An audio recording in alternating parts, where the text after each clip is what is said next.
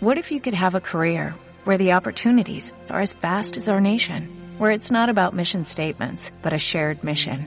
At U.S. Customs and Border Protection, we go beyond to protect more than borders, from ship to shore, air to ground, cities to local communities. CBP agents and officers are keeping people safe. Join U.S. Customs and Border Protection and go beyond for something far greater than yourself. Learn more at cbp.gov/careers. Veneneando donde nada se nos escapa y para esto no hay antídoto.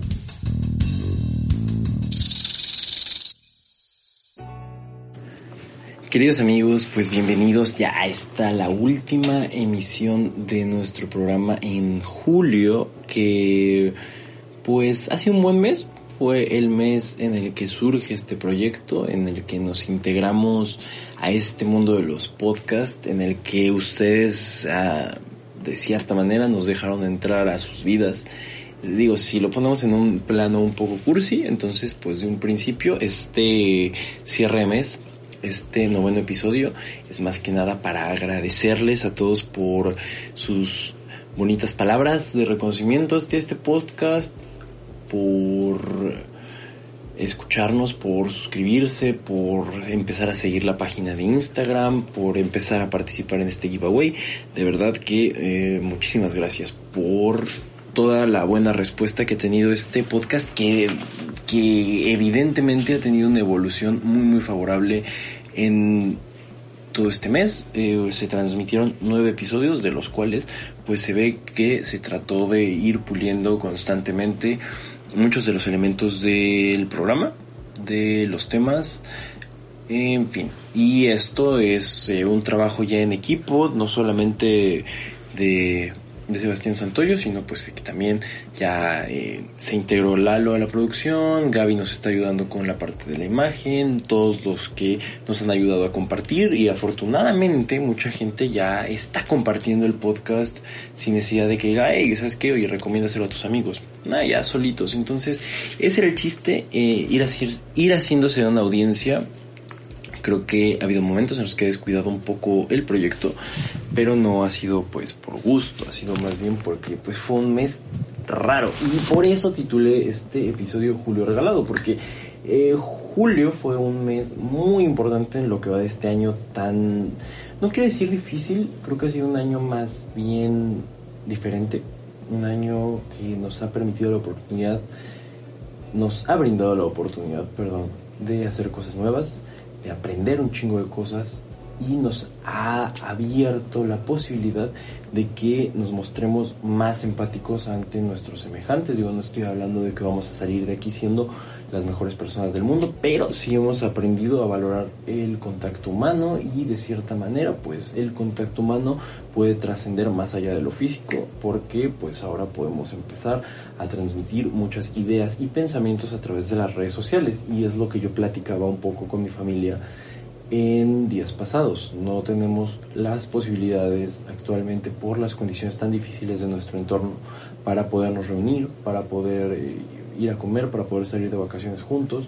Y si empezamos a utilizar algunas de las herramientas que tenemos como un podcast, como las redes sociales, como un Zoom, pues bueno, definitivamente tenemos que aprovecharlas y tratar de no descuidar la parte emocional, si quieren así decirlo, porque pues a final de cuentas somos seres emocionales que estamos en un constante dinamismo de buscar una estabilidad en todos los aspectos que rigen nuestra vida. Pero bueno, creo que ya me puse un poco, un poco sentimental. el podcast eh, sigue, sigue, no, no creo que haya sido solo un proyecto de cuarentena, creo que lo adopté como algo que en realidad era algo que yo quería hacer, pero no me había animado a dar el salto. También agradecerle a Alexandra que, que todo comenzó como un, ay, mira, si hacemos un, podcast como un anecdotario y de ahí la idea pues se fue como gordita en tobogán.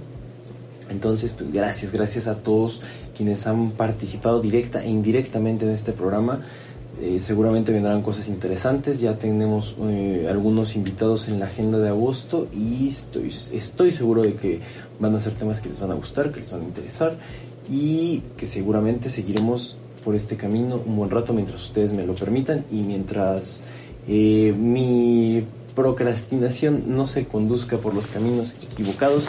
Entonces, pues tratemos de siempre tener el micrófono a la mano porque siempre saldrán cosas chidas. Pasaron cosas, hay temas que son delicados. Yo creo que las susceptibilidades están un poco sensibles en este momento. No quisiera herir susceptibilidades. De hecho, había pensado en hacer este podcast con el tema del aborto, pero la verdad es que preferiría realizarlo en compañía de alguien que tenga pues un conocimiento un poco más puntual sobre el tema.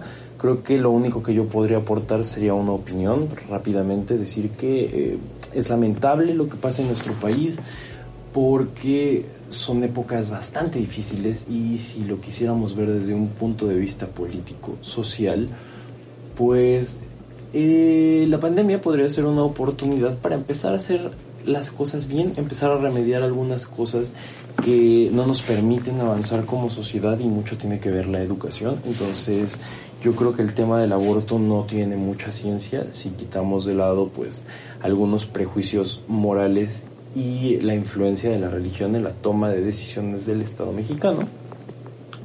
Entonces, mm, son temas complicados, pero el aborto siempre ha estado y siempre va a estar y si no es regulado va a ser clandestino y va a haber muertes y va a haber muchas responsabilidades que alguien en algún momento va a tener que asumir porque pues ya no estamos en los años 80, en los años 90, donde pues efectivamente esto estaba súper satanizado por el mismo adoctrinamiento del sistema educativo.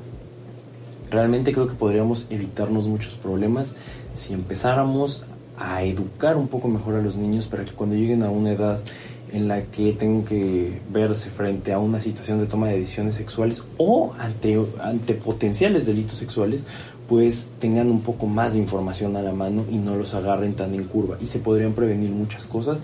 Definitivamente yo creo que el aborto no es bonito para nadie porque pues sí es muy fácil criticarlo desde fuera, pero yo creo que someterte a eso requiere de mucho valor, requiere de requiere de mucho carácter tomar ese tipo de decisiones porque pues realmente quien sabe lo que va a pasar ahí es directamente una mujer porque eh, va a haber alteraciones hormonales, porque está, está sometiéndose a un proceso que yo creo que no es bonito para nadie. Entonces, ¿qué es lo que habría que hacer?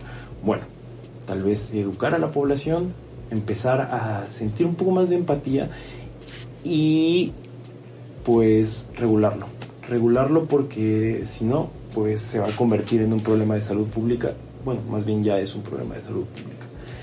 Entonces, eh, no quiero profundizar tanto en el tema porque mucha gente se toma ofensivo que uno como hombre participe en estos temas. Y realmente eso sí me parece un absurdo. Digo, mm, es un problema que a la larga termina por perjudicarnos a todos. Entonces, pues lo ideal sería que en lugar de, de hacer esta polarización tan marcada en México, pues tratáramos de entender, empatizar y poder ser objetivos en la toma de decisiones. Pero pues es como pedirle peras al olmo. Sabemos que el momento político de México no es el ideal, no estamos ante figuras políticas capacitadas en ningún aspecto, básicamente para este tipo de toma de decisiones, pero pues ya dije, si quiero profundizar un poco más en estos temas, me gustaría muchísimo tener la compañía de, de un experto, porque son temas delicados, son temas complicados, entonces vamos a dejarlo un poco por la paz.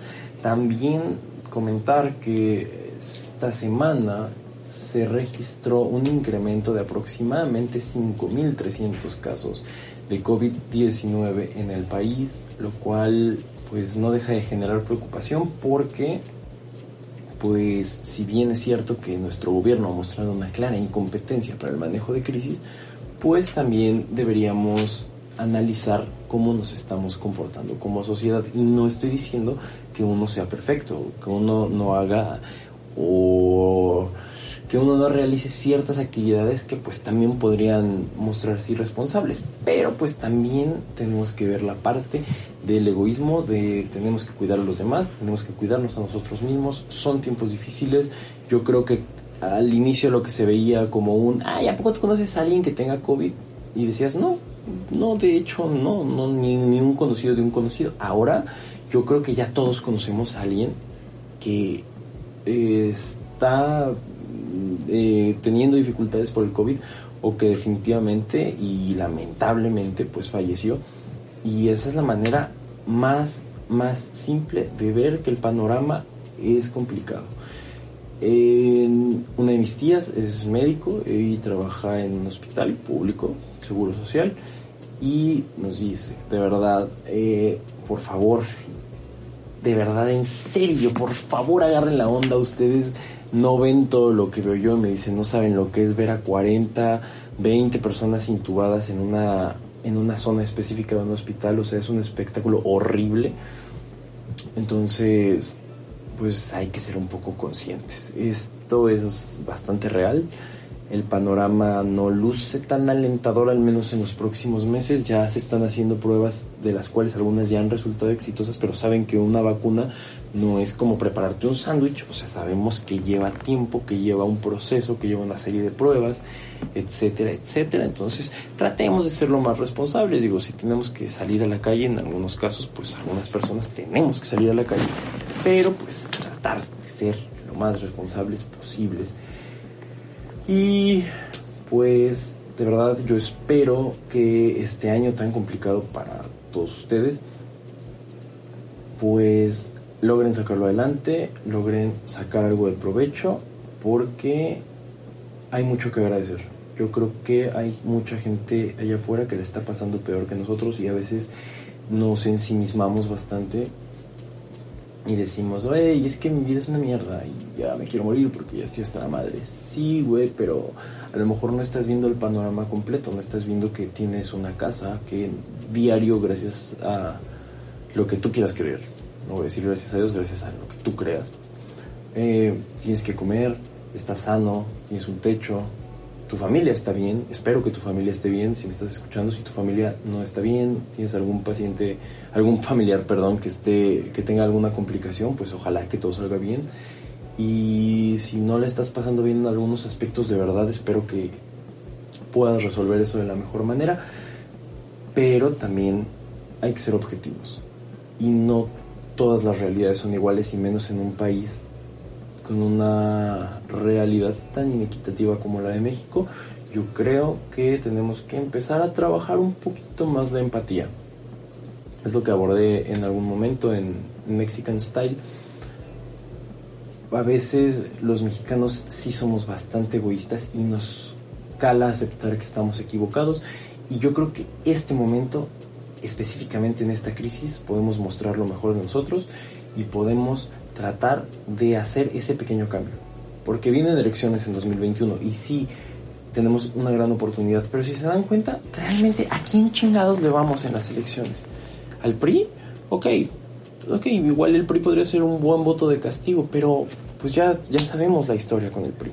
El PAN, bueno, el PAN hoy, hoy quedó en evidencia que también son cómplices de la ignorancia porque mucho tienen que ver en este tema de la despenalización del aborto que realmente sería dar un gran paso, un gran paso como país, como sociedad, y no, no están poniendo de su parte. Y Morena, bueno, pues ya no digamos que son un monumento a la estupidez, a la corrupción y demás cosas que no quiero profundizar el día de hoy en política. Entonces decimos, ok, güey, ¿qué, ¿qué, opciones tenemos? O sea, es irle al menos peor, pero ¿cuál es el menos peor? Porque todos están de la chingada, ¿no? Entonces vamos a empezar a quejarnos, vamos a empezar a decir que no hay opciones, vamos a empezar a decir que estamos hasta la madre, pero ¿qué estamos haciendo nosotros como sociedad? Recordemos que el cambio empieza desde los individuos. Las sociedades están conformadas por individuos, la fórmula no es muy difícil, solamente es cosa de que lo hagamos, de que nos pongamos las pilas y dejemos de ser la pinche burla del mundo. O sea, desgraciadamente estamos representados por un asno, pero nosotros podemos hacer la diferencia. Y, yo sé que es muy fácil decirlo detrás de un micrófono y decir, güey, pero ¿a poco tú te estás saliendo a hacer activismo y así? No, pero ya está con tener la simple convicción de querer ser una mejor persona. O sea, de tener la simple convicción de querer salir a la calle y hacer las cosas bien. Yo creo que ese es un punto muy, muy, muy importante. Em, tenemos algunas entrevistas interesantes la próxima semana.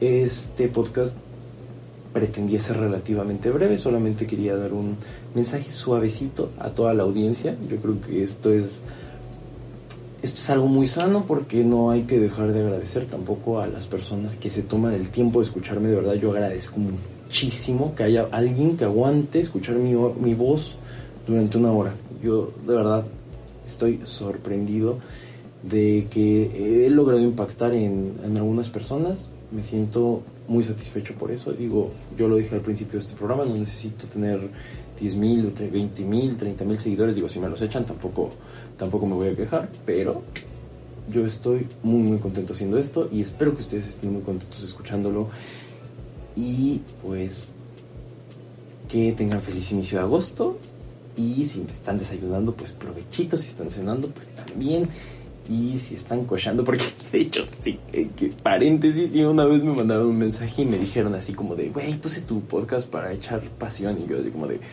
ok me halaga pero me asusta Pero este es historia real.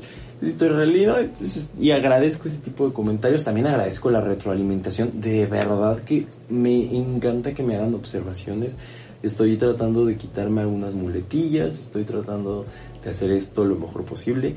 Y pues nada, muchas gracias a la grandes gracias a todos, gracias a toda la producción de este programa y nos vemos la próxima semana con el segundo mes de Veneneando. Y Bye bye. Y un saludo a Perú, a Colombia, Argentina, Estados Unidos y a todas las ciudades de México nos escuchan porque sí, ya, ya son varias. Y, antes de irnos, quiero recordarles el giveaway que mencioné al principio, pero que quiero seguirlos invitando a que participen, que los saturen. La verdad es que las propuestas que traen estas marcas que amablemente confiaron en Veneneando, pues están muy interesantes y son productos que pueden interesarle a muchos de la audiencia y seguramente no querrán perderse la oportunidad de, de ganar estos hermosos, sensacionales, maravillosos premios.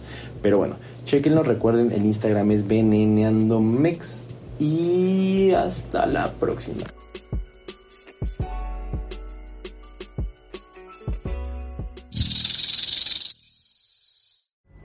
Pulling up to Mickey D's just for drinks?